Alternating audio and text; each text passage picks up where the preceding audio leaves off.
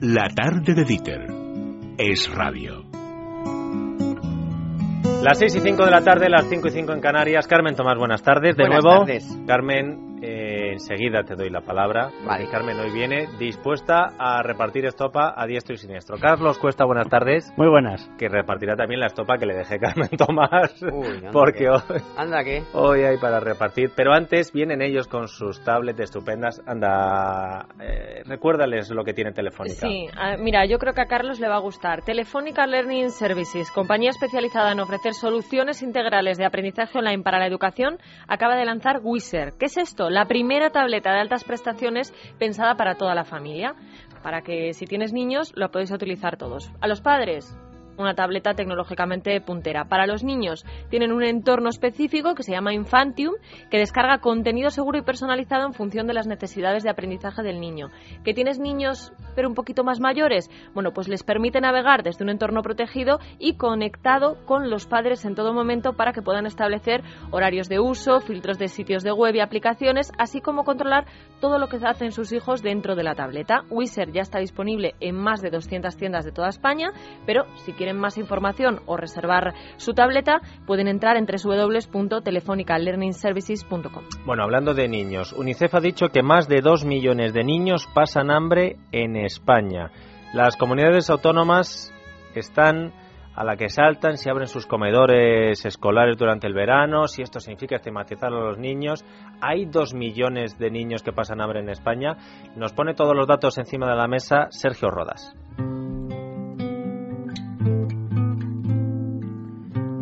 Hambre, gana y necesidad de comer, escasez de alimentos básicos que causa miseria generalizada. En España, más de 2,3 millones de niños pasan hambre. Según un estudio publicado por UNICEF, uno de cada cuatro vive por debajo del umbral de la pobreza, lo que supone un 20% de los hogares españoles y casi la mitad de las familias numerosas. Desde el Gobierno se ha creado el primer plan de acción para la inclusión social centrado en la infancia. Sin embargo, UNICEF propone ir más allá y apostar por un pacto de Estado que establezca una ayuda universal anual de 1.200 euros por hijo a cargo hasta su mayoría de edad. Y es que no hay que olvidar que España sigue siendo el segundo país de la Unión Europea con mayor índice de pobreza infantil, solo superado por Rumanía. En nuestro país, además, con el fin del curso escolar, un nuevo problema se abre paso para las familias más desfavorecidas. Para muchas, la comida que los niños realizaban en el comedor era la única del día, o por lo menos la más saludable sin esta comida.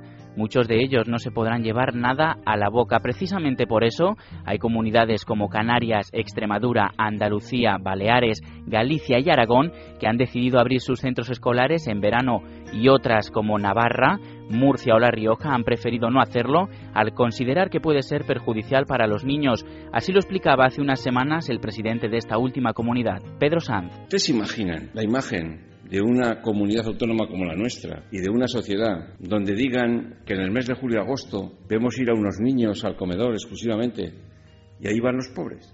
Los marcamos para toda su vida, ¿eh?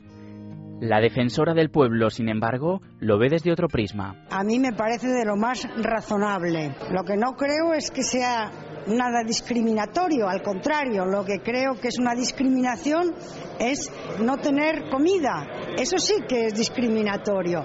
Como solución intermedia desde Cataluña ofrecen campamentos de verano en los que ya se da de comer a los más pequeños, mientras que el gobierno valenciano, además de abrir los centros, entregará tarjetas de crédito a familias sin recursos. En la ciudad de Madrid, Ana Botella también anunciaba la semana pasada un servicio de comida a domicilio. Un servicio de comida a domicilio durante el próximo verano para todos los menores en riesgo de exclusión social de nuestra ciudad. ¿Es esta la mejor opción? ¿Por qué un niño riojano no tiene las mismas oportunidades que un andaluz o un madrileño? ¿No es más discriminatorio, como dice la defensora del pueblo, no tener un plato de comida encima de la mesa? Bueno, los datos de UNICEF son los que representan eh, la realidad de España. Hay más de dos millones de niños, como nos eh, decía Sergio, que decía UNICEF, que pasan hambre en España. Esto, es- explícanos cómo son los índices de pobreza, Carlos. Vamos a ver, Iba a aquí... hablar yo y luego... Perdona. ¡Oh, cómo estamos! no, que es una broma, hombre. Coño, Pero dice, ya verás tú que ahora Carmen, Per- perdóname. y luego Carlos, eh, Perdóname. y, y nada, y nada. Soy Carmen. Carmen, cuando te vayas a meter conmigo, lo- hazlo al micrófono, que si no, no Es se la mala, oye. es la mala fama, la mala fama. Joder, Carlos, termina rápido, que si no, Carmen se No. mete me ha conmigo. dado la marca del látigo en mi espalda. Es una broma, ¿no? Porque te podía haber tirado el abanico y no te lo he tirado. Venga, Carmen, adelante. No, hombre, ahora no os peleéis. Primero Carlos y luego. Carmen. No, venga, yo muy rápido, vamos a ver. Eh, una, cosa, es- una cosa es la pobreza relativa y otra cosa es la pobreza absoluta. Entonces, vamos a ver, yo, eh, ni yo, ni estoy convencido de que nadie quiere restar importancia a los datos de que haya determinada gente claramente por debajo de la renta media o mediana de una población. Pero eso no quiere decir que esa gente esté pasando hambre. Entonces, simplemente por poner un ejemplo, vamos a ver, normalmente la pobreza eh, relativa se mide o, o- o describe a ese grupo de personas que no llegan al 60% de la renta mediana de un país, ¿vale? Lo cual quiere decir que si ese país tiene una renta media o mediana muy potente, lógicamente tú, teniendo un 60%, no estarás igual que el resto de tus compatriotas, pero no tiene por qué querer decir que estés pasando hambre. Para que la gente lo entienda, prácticamente el 85-90% de los españoles estaríamos en pobreza relativa si se nos compara con los índices de renta, por ejemplo, de Luxemburgo. Carmen. Bueno, como no tengo nada que decir sobre lo que dice, que es así perfecto, añado una cosa. Y es que hay otro indicador, por ejemplo, que es el que mide la desigualdad. En ese caso, eh, no se mide la pobreza absoluta, sino cuántas personas tienen ingresos bajos en relación al conjunto de la población. Y para ponerle cifras al dato que daba Carlos, o sea, los ingresos medios de un hogar español al año son 23.000 euros, ¿vale? Pues todo el que esté, por ejemplo, una persona sola, si no llega a 7.040 euros, es pobre. Si en el caso de un hogar donde haya dos adultos y dos menores, eh, el umbral es de 14.784 euros. Entonces, vamos a ver, negar que en España hay gente que lo está pasando súper mal, gente que ha tenido que ir a los comedores sociales, nos lo van a contar a nosotros, que llevamos desde qué año hablando de los comedores sociales, pues desde hace ocho años, sí. pues eso. Entonces, claro que sí, claro que hay gente que lo está pasando fatal, claro que hay niños que la comida que hacen bien es la del cole, niñas, familias enteras que nos contaban y nos han contado durante estos años que cómo ha ido, mm, en fin, eh, Cambiando el perfil de la gente el iba, de la- iban los anteriores y ahora van gentes nuevas, familias, no sé qué, de acuerdo. Pero hombre, de ahí a decir que hay dos millones y pico de, pues que son prácticamente cuántos niños hay en este país. Bueno, pues Cada va- vez menos. No, pero, bueno, Vamos- encima cada vez menos. Vamos a hablar con Pepa Domingo, que es la directora del programa de becas de la Fundación Educo, con la que ya hablamos en, en nuestro, nuestra sección de gente que ayuda para tratar de ayudarle. Pues vamos a hablar con ella para que nos dé cifras. Pepa, buenas tardes. Hola, buenas tardes. Bueno, ¿cómo estáis bien- viviendo vosotros este verano? ¿Estabais con vuestras becas? ¿Cómo va el programa de becas y cuántos niños crees que se pueden quedar en situación de riesgo si las administraciones públicas, bueno, en algunas comunidades y en algunos ayuntamientos continúan, pero dejan de dar esas comidas escolares eh, por vacaciones, Pepa? Bueno, mira, yo eh, de lo que estabais hablando, las cifras siempre son muy manipulables, por supuesto, ¿no? Pero es una realidad que hay dos millones y medio, ya los últimos datos de UNICEF incluso dice más, de niños que no pueden tener asegurada una alimentación completa y nutritiva eh, diaria, ¿no?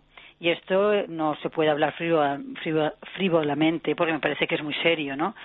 Entonces, nosotros eh, lo que decíamos a mediados de, de mayo, perdón, con el estudio que publicamos, es que en España hay 500.000 niños recibiendo una beca comedor eh, durante el curso, según la, el INE, según el Instituto Nacional de Estadística. En realidad son más, porque aquí no están contados eh, todos los, los niños y niñas que reciben becas de, de ONGs como puede ser la nuestra, ¿no? Pero entonces nos- nosotros decíamos qué va a pasar a partir del, del 20 de junio cuando se cierran los comedores escolares con estos críos que para muchos es la única comida completa. Yo lo que puedo decir ahora es que nosotros tenemos entidades de todas las comunidades autónomas que nos han pedido becas comedor para sus campamentos urbanos o escuelas de verano, como se llama en cada lugar, que quiere decir una actividad educativa que empieza por la mañana y acaba a media tarde, que incluye la comida, casi siempre también la merienda, incluso muchos están dando el desayuno o la cena para poder garantizar que estas criaturas van a poder continuar teniendo eh, una alimentación completa, nutritiva y saludable, ¿no? Durante las 12 semanas del, del verano, que es larguísimo, ¿no? Y, puedo decir también que ya tenemos comprometidas, ¿oiga? Sí, sí, le estamos ah, escuchando atentamente. Ya tenemos comprometidas eh, más de 100.000 comidas eh, que se van a repartir durante todo este verano. Mm. Y bueno, y esto es gracias a que también es verdad que hemos aprovecho para, para agradecer a todos los donantes que ya nos están dando eh, se están comprometiendo para dar becas comedor durante este verano, ¿no? Carlos Cuesta le quería hacer una pregunta, mm. Pepa. No, Pepa, no, que oye, lo, primero, eh, daros las gracias a todos los que estáis trabajando en solventar este problema.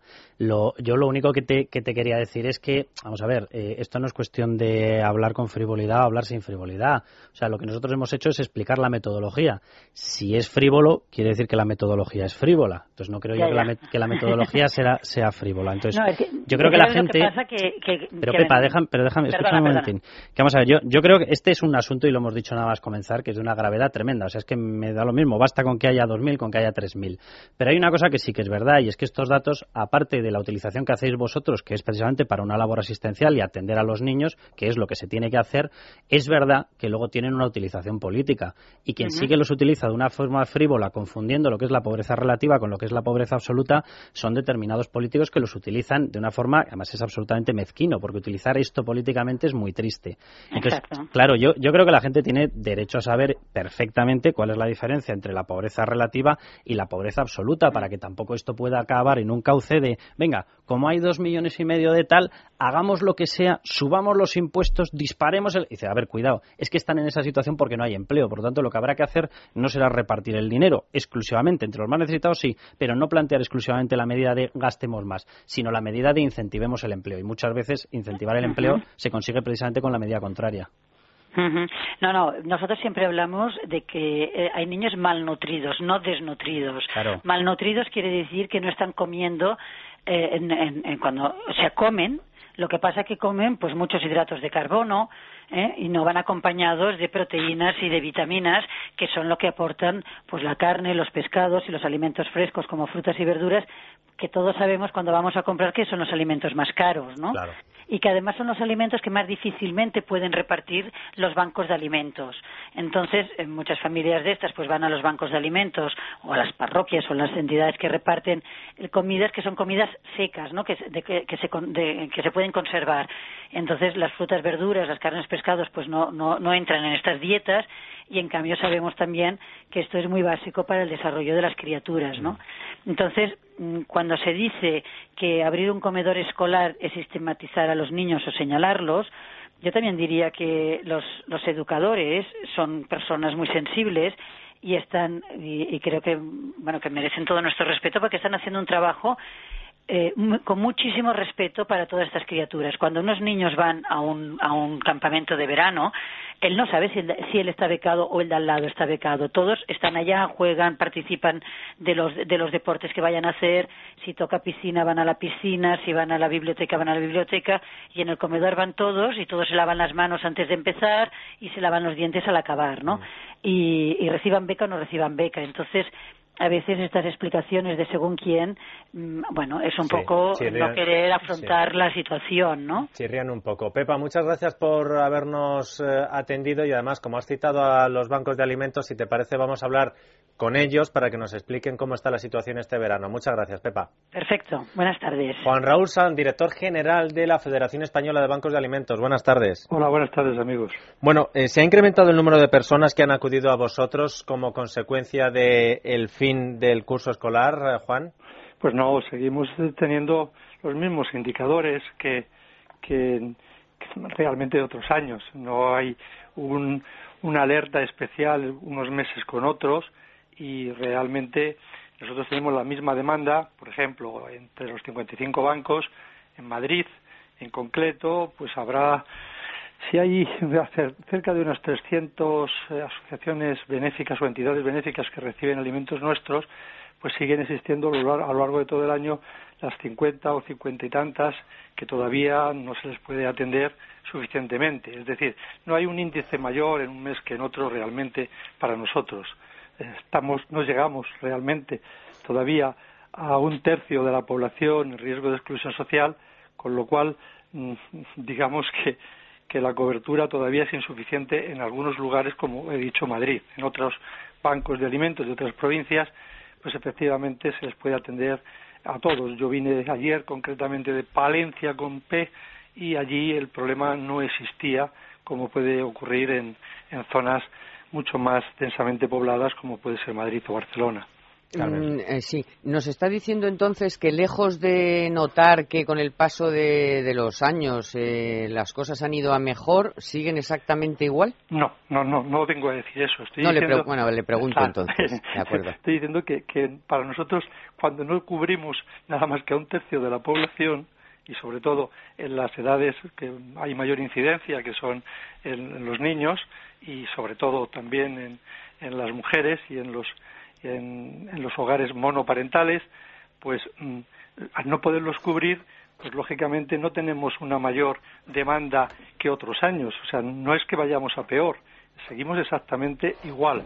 Eh, quizás, quizás hemos notado que nosotros hemos tenido un crecimiento mucho mayor y si años atrás, hace dos años, sin ir más lejos, estábamos rozando al, los 100 millones de kilos de alimentos repartidos, pues hoy estamos en los 150 millones. O sea, generalmente subimos entre un 15 y un 20%, pero las necesidades siguen siendo las mismas mientras nos cubramos a la población en riesgo todavía.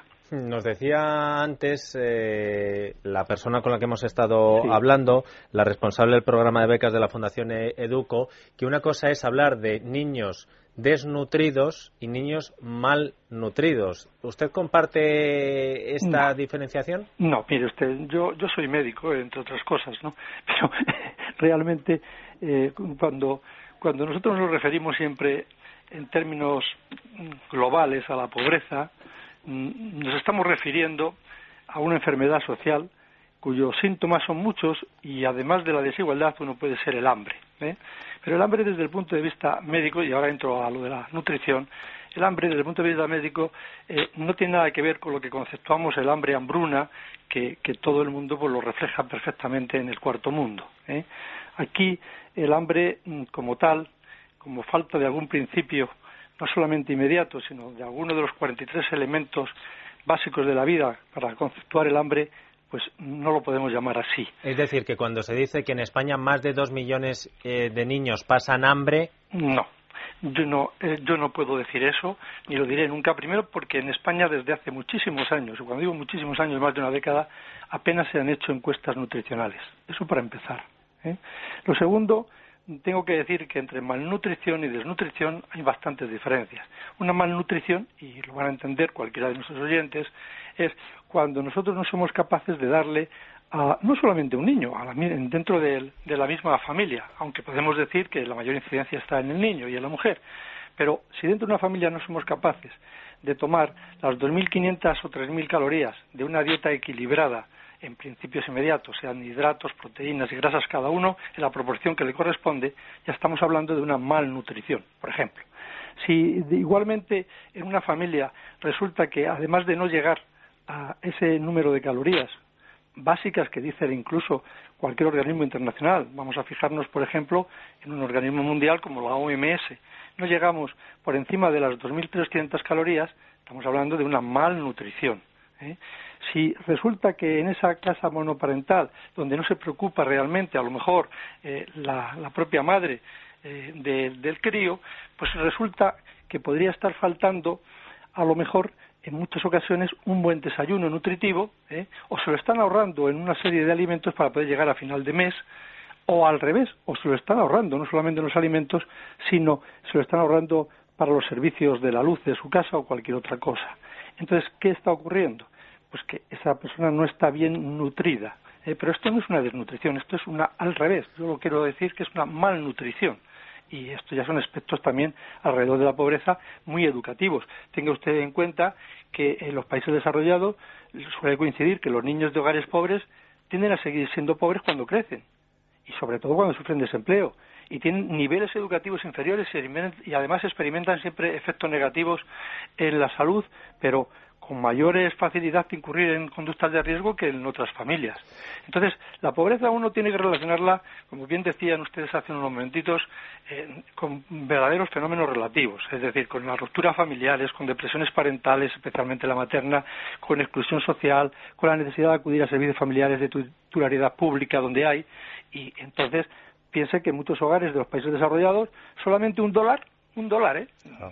que es algo menos de un euro, es lo que divide una familia en categoría de pobres y no pobres. De comer o no comer. Señor Sanz, director general de la Federación Española de Banco de Alimentos, muchas gracias por habernos ayudado. Muchas gracias a ustedes. Y ahora el debate estaba centrado en si se deben abrir en verano los comedores escolares o no. Se hablaba de estigmatizar o no a los niños.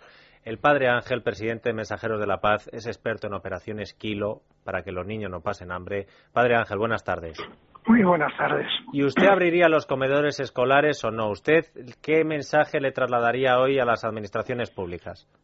Yo creo que sí que habría que abrir los comedores escolares para y, las becas de comedor escolar.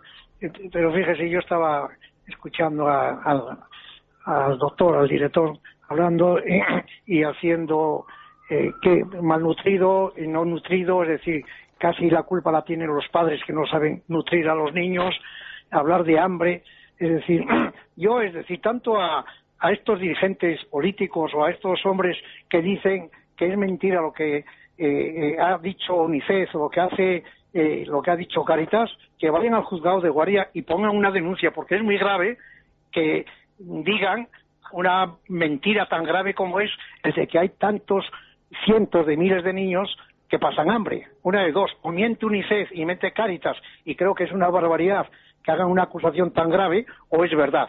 Uno se siente dolido. Eh, pensar, es decir, andamos eh, ahí con unas terminologías.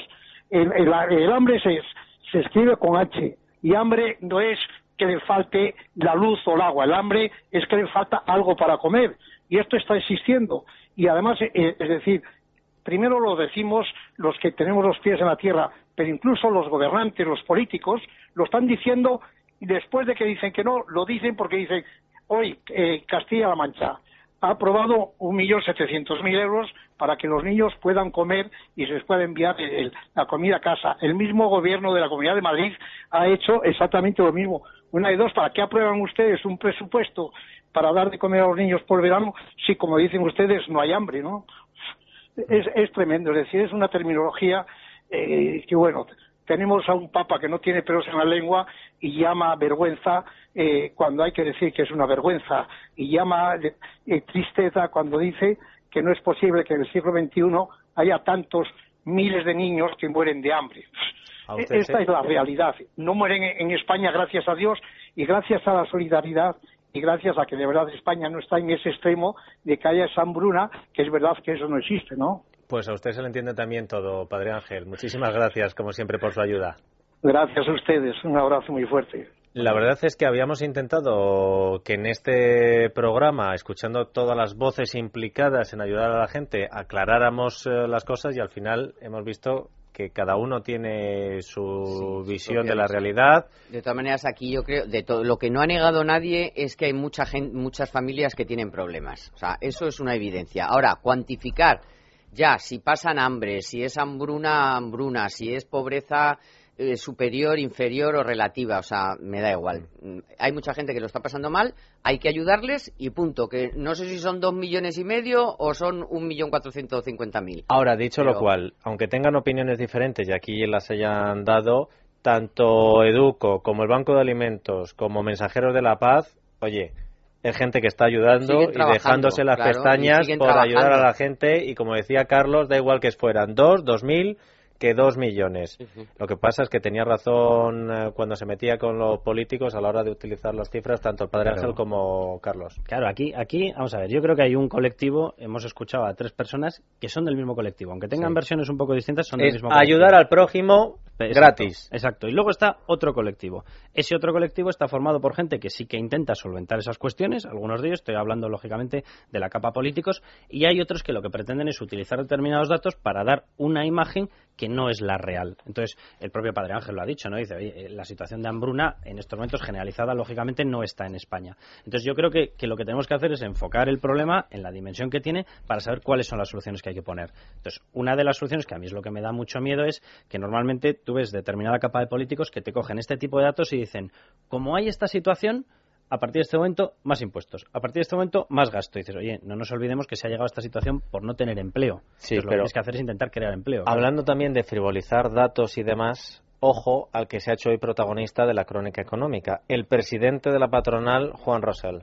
En los últimos años, em, a- amas de casa y amos de casa se han incorporado alrededor de un millón de personas, cosa que antes no se habían incorporado y no se habían apuntado al paro.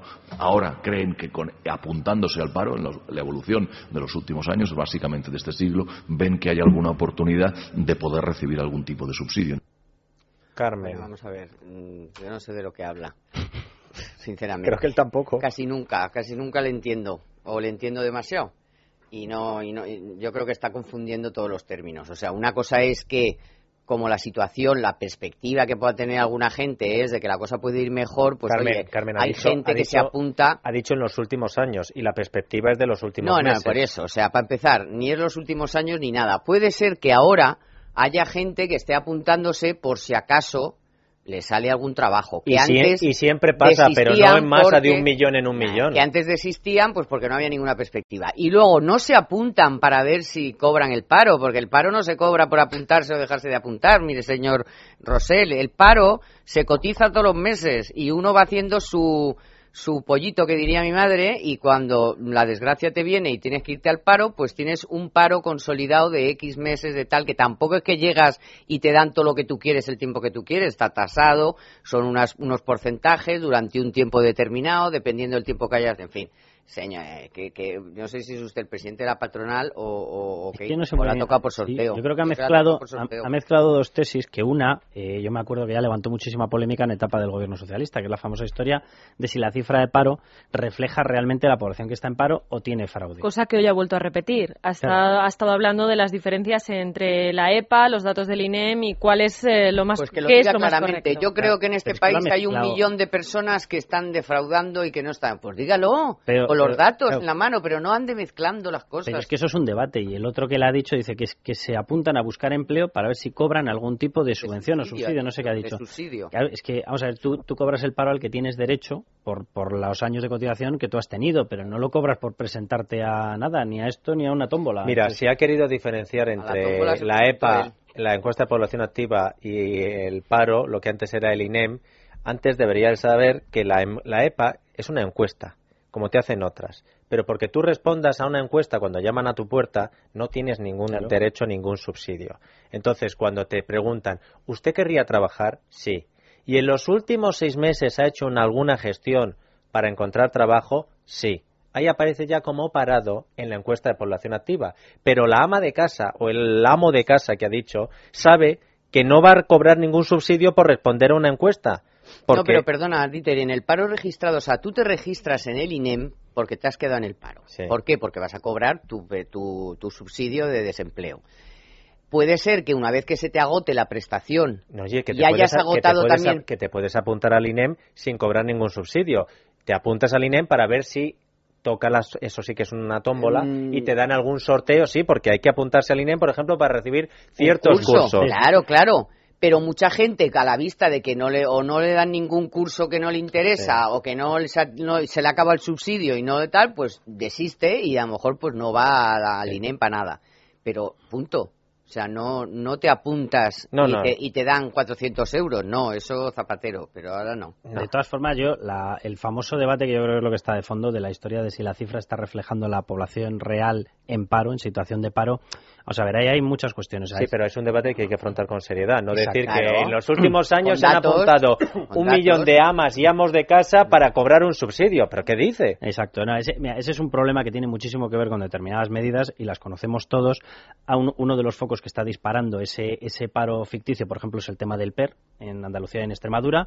La gente no quiere renunciar a las peonadas, las peonadas te las pagan precisamente si estás X tiempo sin tener esas peonadas y la gente, ¿qué es lo que hace? Tener otro trabajo porque si no lógicamente no podrían seguir, tienen otro trabajo y lo ocultan para poder recibir las peonadas. Ese es uno de los focos que está inyectándolo. Hay otros focos, o sea, Y el subsidio de los 400 y pico euros también, porque que es, que, que está muy bien para mucha gente que con 55 años ya te has quedado en el paro, se te ha acabado el, el, desempleo y dan 400 y pico euros. Pero si haces una eh, colaboras en algo, si haces algún trabajillo y tal, pues eso es el negro o el propio sistema del cobro de prestación por desempleo, que se ha hablado muchísimo, de que tú tuvieses un sistema, por ejemplo, en Alemania es decreciente, de forma que tú, porque hay gente que, ¿verdad? te ofrecen, imagínate que tienes un cobro por prestación por desempleo de 1.000 euros y el trabajo que te están ofreciendo es de 700. ¿Qué hace la gente? Una de dos, o trabaja en negro para no perder la prestación por desempleo o, directamente se queda en el paro. ¿Te acuerdas la pregunta que le hiciste el otro día al fundador de Aprendun? ¿Cuánto cuesta? Ponme un curso así de Word. Te dijo, con nosotros 24 euros. Y los cursos que ofrecen estos de formación sindical y tal, 420. Eh, ahí también se entiende los datos del paro. Por cierto. Pero que lo diga bien entonces, Rosel. Ah, que, se meta en el debate de verdad. Pues que se haga antes un curso con Aprendum. Pues sí, hoy Aprendum nos ofrece un curso online de fotografía digital. Porque seguro que más de una vez os habéis, os habéis planteado, la verdad es que esta foto no le hace justicia a ese atardecer tan maravilloso que he visto yo en esta playa a la que me he ido de vacaciones. Bueno, pues si creéis que para hacer una buena fotografía solamente hace falta una cámara de calidad y armarnos de paciencia, os equivocáis. Ahora podemos aprender todos los secretos de la fotografía con el curso de fotografía digital de Aprendun por solo 19 euros en lugar de 89. Más información en cursos.libertaddigital.com. Si ustedes no están dados de alta en nuestra cuenta de Twitter y de Facebook, eh, se lo aconsejo, entre otras cosas porque van a ser en nuestras cuentas donde vamos a poner los enlaces para las ofertas de empleo que enseguida nos cuenta Sandra. En Es Radio, es la tarde de Dieter.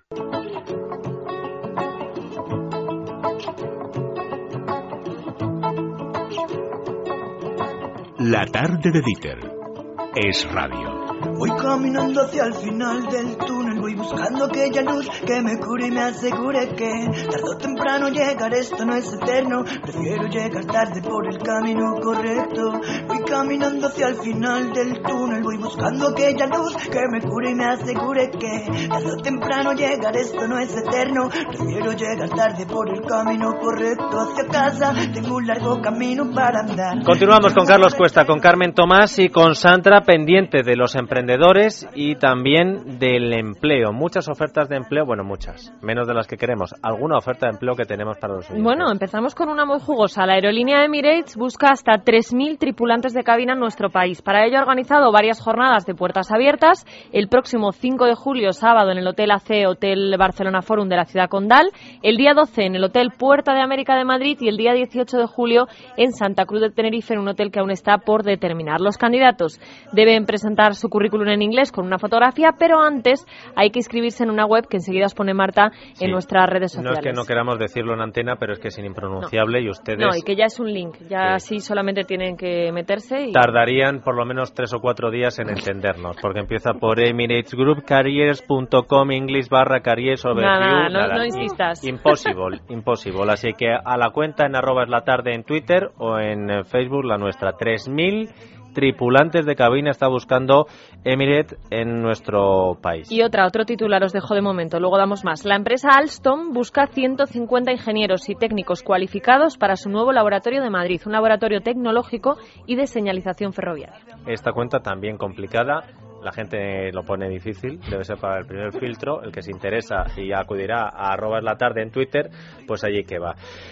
Atención a nuestra emprendedora, la primera de hoy tiene 28 años y es la creadora española del llamado Facebook para las empresas. Una red social que lleva por nombre B-Connections y que está siendo una auténtica revolución porque en apenas dos meses, atención, cuenta con clientes de 20 países de todo el mundo. Clientes que su creadora, Carlota Pico, ha sabido encontrar gracias a su increíble experiencia. Es licenciada en Relaciones Internacionales y Periodismo, ha vivido y trabajado en Estados Unidos y se ha recorrido medio mundo haciendo reportajes promocionales sobre oportunidades de inversión en países en desarrollo. 28 añitos, ahí es nada.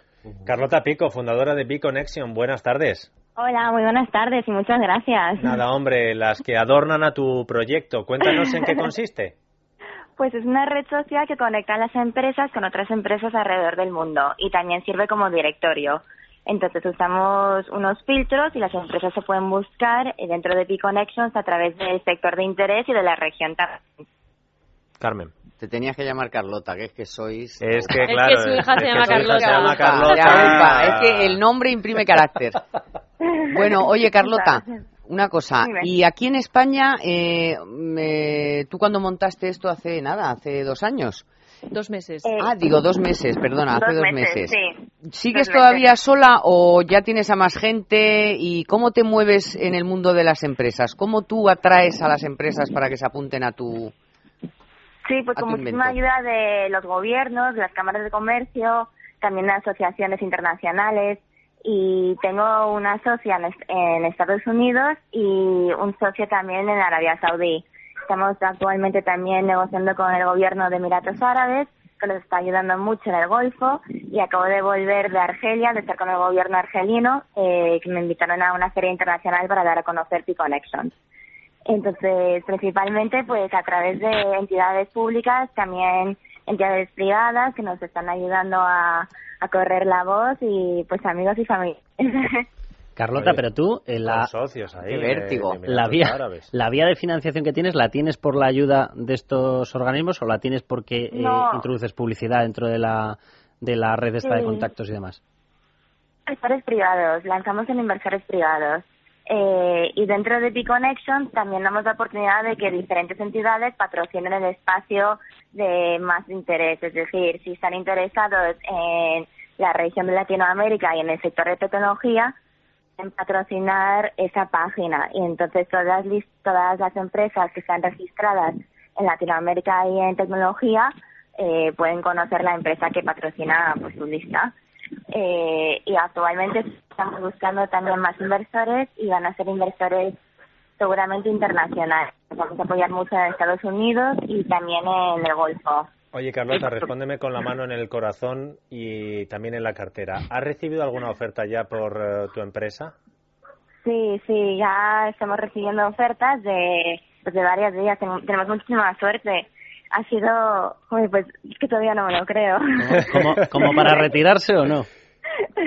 Como para retirarse, no sé. No sé, depende. Ya hasta que no tenga algo en papel y ya hecho y firmado, no me lo creo todavía. ¿Pero te plantearías vender tu proyecto, Carlota? No, por ahora no, es una pasión que tengo. Sí, yo creo mucho en las relaciones internacionales, también creo en, en las oportunidades que dan las pymes a, a la sociedad en general. Entonces creo que B-Connections es una plataforma perfecta para impulsar esas relaciones más allá de los mercados tradicionales. Vamos, que hay que Y subir la como oferta. es una pasión, pues- Me lo has quitado de la boca. Negocia- negocias bien, ¿eh, Carlota? Hombre, negocias bien. hombre, no, claro, esto, esto es el proyecto de mi vida. Ponle ahí tres ceritos más. Carlota Pico, fundadora de B-Connection. Ha sido un placer hablar contigo. Muchísimas gracias, igualmente. Bueno, vamos a hablar enseguida con otra emprendedora, pero antes más ofertas de empleo. Sandra. Pues mira, nos vamos ahora a Huelva y a Cádiz porque la cadena Fuerte Hoteles necesita contratar a distintos profesionales de la hostelería de cara a la temporada estival que ya ha comenzado, botones, recepcionistas, ayudantes de cocina, esteticistas, masajistas, en fin, que hay trabajo para todo tipo de perfiles. Además, ya sabéis que el verano es época de prácticas para los universitarios o quienes acaban de estudiar, de, terminar los estudios y ojo por el equipo de abogados Cremades Calvo Sotelo, uno de los más famosos de nuestro país, selecciona recién licenciados en Derecho para realizar formación y prácticas en Madrid. Pone la dirección en Twitter y en Facebook Mar. Bueno, los que tenemos niños pequeños lo tenemos actualizado, pero ¿quién no ha tenido que pasar por el proceso de los piojos? Esto no se libra nadie. Bueno. Ya te digo. No se libra nadie, ¿eh? No se libra nadie. Bueno, Oye, pues... si sale un trabajo de, de testador de esto, como le llaman ahora, de productos, yo me presento. ¿Te has ¿eh? experto ya? qué? Vamos.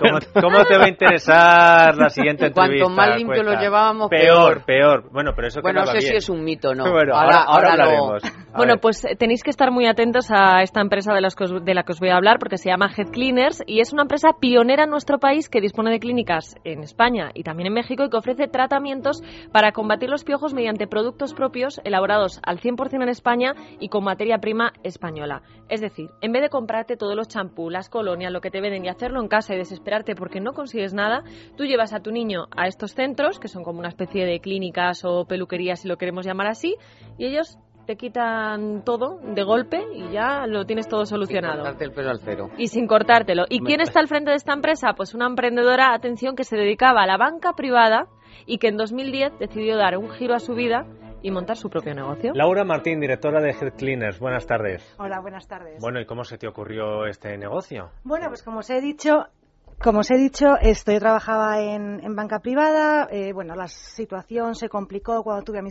a mi segundo hijo.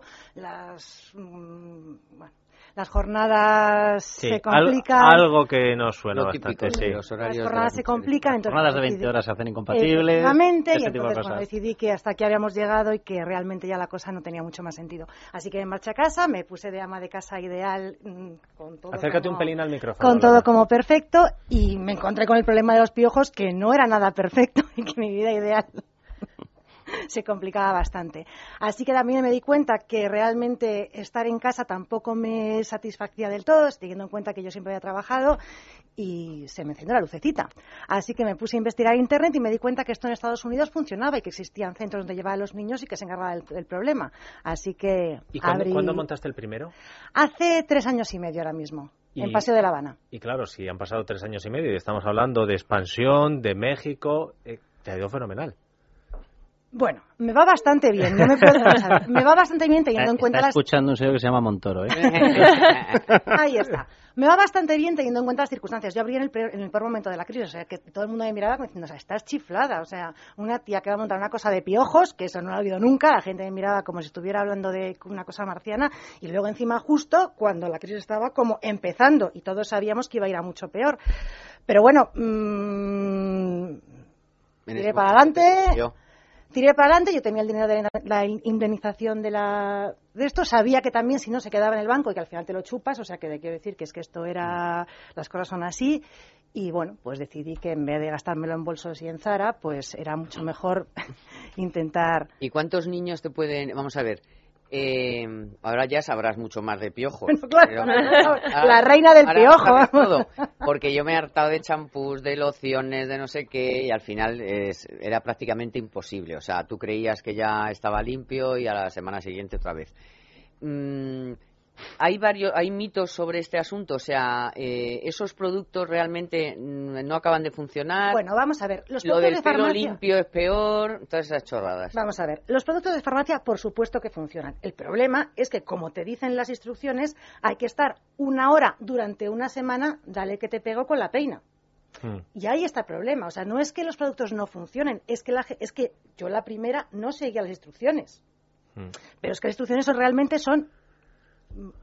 Un Que te Sí. esclavizan. Sí. un latazo. Un caso práctico, por ejemplo, niño con piojos, eh, te lo llevan a Head Cleaners, eh, ¿cuánto tardáis en eh, Tardamos, tardamos una hora y luego tienen que venir una semana más tarde para una revisión. Y ya está. Y ya está. Después garantizamos al 100% durante un mes, obviamente, porque yo no Claro, puedo garantizar nada más, que el tema está resuelto y está totalmente garantizado. ¿Qué hacéis exactamente para que la gente se haga la idea? Hombre, sin dar las pistas, porque si ya empezamos a dar las pistas no, a la porque tú en competencia... tu casa no tienes, no tienes los aparatitos ni, son tan- ni será tan fácil. ¿Es aparatito o son, o son O es el productos? tradicional. Es el producto Ah, tradicional. Es el ¿no? producto y el, y el mítico peine de las Eh, púas me- estas claro, metálicas. lo que pasa es que, claro, tengo gente muy preparada, tengo unas lupas de este porte, bueno, muy grandes. Ah, Pa- mira. claro, efectivamente, o sea, Ya. simplemente hacemos lo que se hace en casa sin ningún producto químico, sin quemar cabezas de niños ni nada de esas cosas. No, es que en casa no se hace, porque cada vez que le metes el peine al niño es un grito, un horror, sale Sí. corriendo. Efectivamente. ¿Tenéis camisas de fuerza? No, hace tenemos falta. DVDs, tenemos Ah. Nintendos, tenemos tablets. Aquello es la pera. Entonces, claro. Y encima, sobre todo, es que al final es como cuando llevas al niño a comer a casa de unos amigos que en casa no come el pescado Claro. ni a tiros y entonces de pronto ya el niño come fenomenal y dices, le ahogo. claro. ¿Cuántos niños pueden entrar en un día? Eh, coge- o sea, más o menos tardamos Y una hora con... piojos. Dos piojos entran por bueno, depende, unos 30 más o menos. ¿30 niños? En cada centro. Sí, bueno, claro, dependiendo de eh, días Habrá mejores. que más, otros Claro, hay días mejores, hay días peores, Oye, dependiendo. y para que la gente se haga una idea, porque al final tú cuando vas a la farmacia eh, acabas probando una gama de no menos 3, 4 productos distintos, con lo cual se te dispara el precio. Nos quedan 30 segundos, ¿eh? Claro, no son baratos. ¿Cu- ¿Cuánto eh, cuesta este tratamiento de una hora con garantía? 50 euros y luego 20 la revisión. O sea, Y 70. está totalmente garantizado. Pues eh, Laura, ha que sido, ha sido un placer conocerte y la verdad es que a lo mejor hay mucha gente que dice, oye, ¿y no tendremos uno de estos al lado de casa? Bueno, primero, primero está la expansión en Madrid, luego se ha ido a México y veremos a ver si ojalá le vaya muy bien, se expanda ya por más sitios de España. Muchísimas gracias por habernos contado tu experiencia y que te vaya estupendo. Adiós, buenas tardes. Carlos, Carmen, ha sido un placer Pues teneros nada. el próximo sábado a las 2. Sábado a las dos, sí, sí. Además hoy vamos a hablar mucho del recibo de la luz. Especial recibo de la luz. Y del enfado que hay de las cartas que está recibiendo la gente, de los costes estos inventados. La dolorosa con Carmen Tomás, el sábado a las 2. Prefiero caer luciando. En Es Radio, es la tarde de Dieter, con Dieter Brandau. Bajo el lema Sé lo que quieras ser, sé olímpico, Telefónica y el Comité Olímpico Español han presentado Podium, un programa de apoyo a deportistas que sean promesas olímpicas para los Juegos de Río de Janeiro 2016. A través de este programa, 80 deportistas españoles de alto nivel, menores de 23 años, no incluidos en el programa ADO y cuyas especialidades son de carácter individual, tendrán la oportunidad de aspirar al sueño de tratar de lograr participar en los próximos Juegos Olímpicos. Gracias al acuerdo entre ambas entidades, Telefónica dotará de ayuda económica y técnica estos jóvenes deportistas de élite e intentar clasificarse y alcanzar su meta olímpica. Es su oportunidad de centrarse exclusivamente en los aspectos deportivos. Desde el Comité Olímpico Español, estos 80 jóvenes deportistas con un pasado importante reciben el testigo de su privilegio y de la responsabilidad de responder a esta apuesta por su presente y lo que supone para su futuro. Con Podium, sé lo que quieras ser, sé olímpico, Telefónica y el COE dan otro gran impulso al deporte español. Visita podium.telefónica.com. Madrid es Radio, 99.1. Tu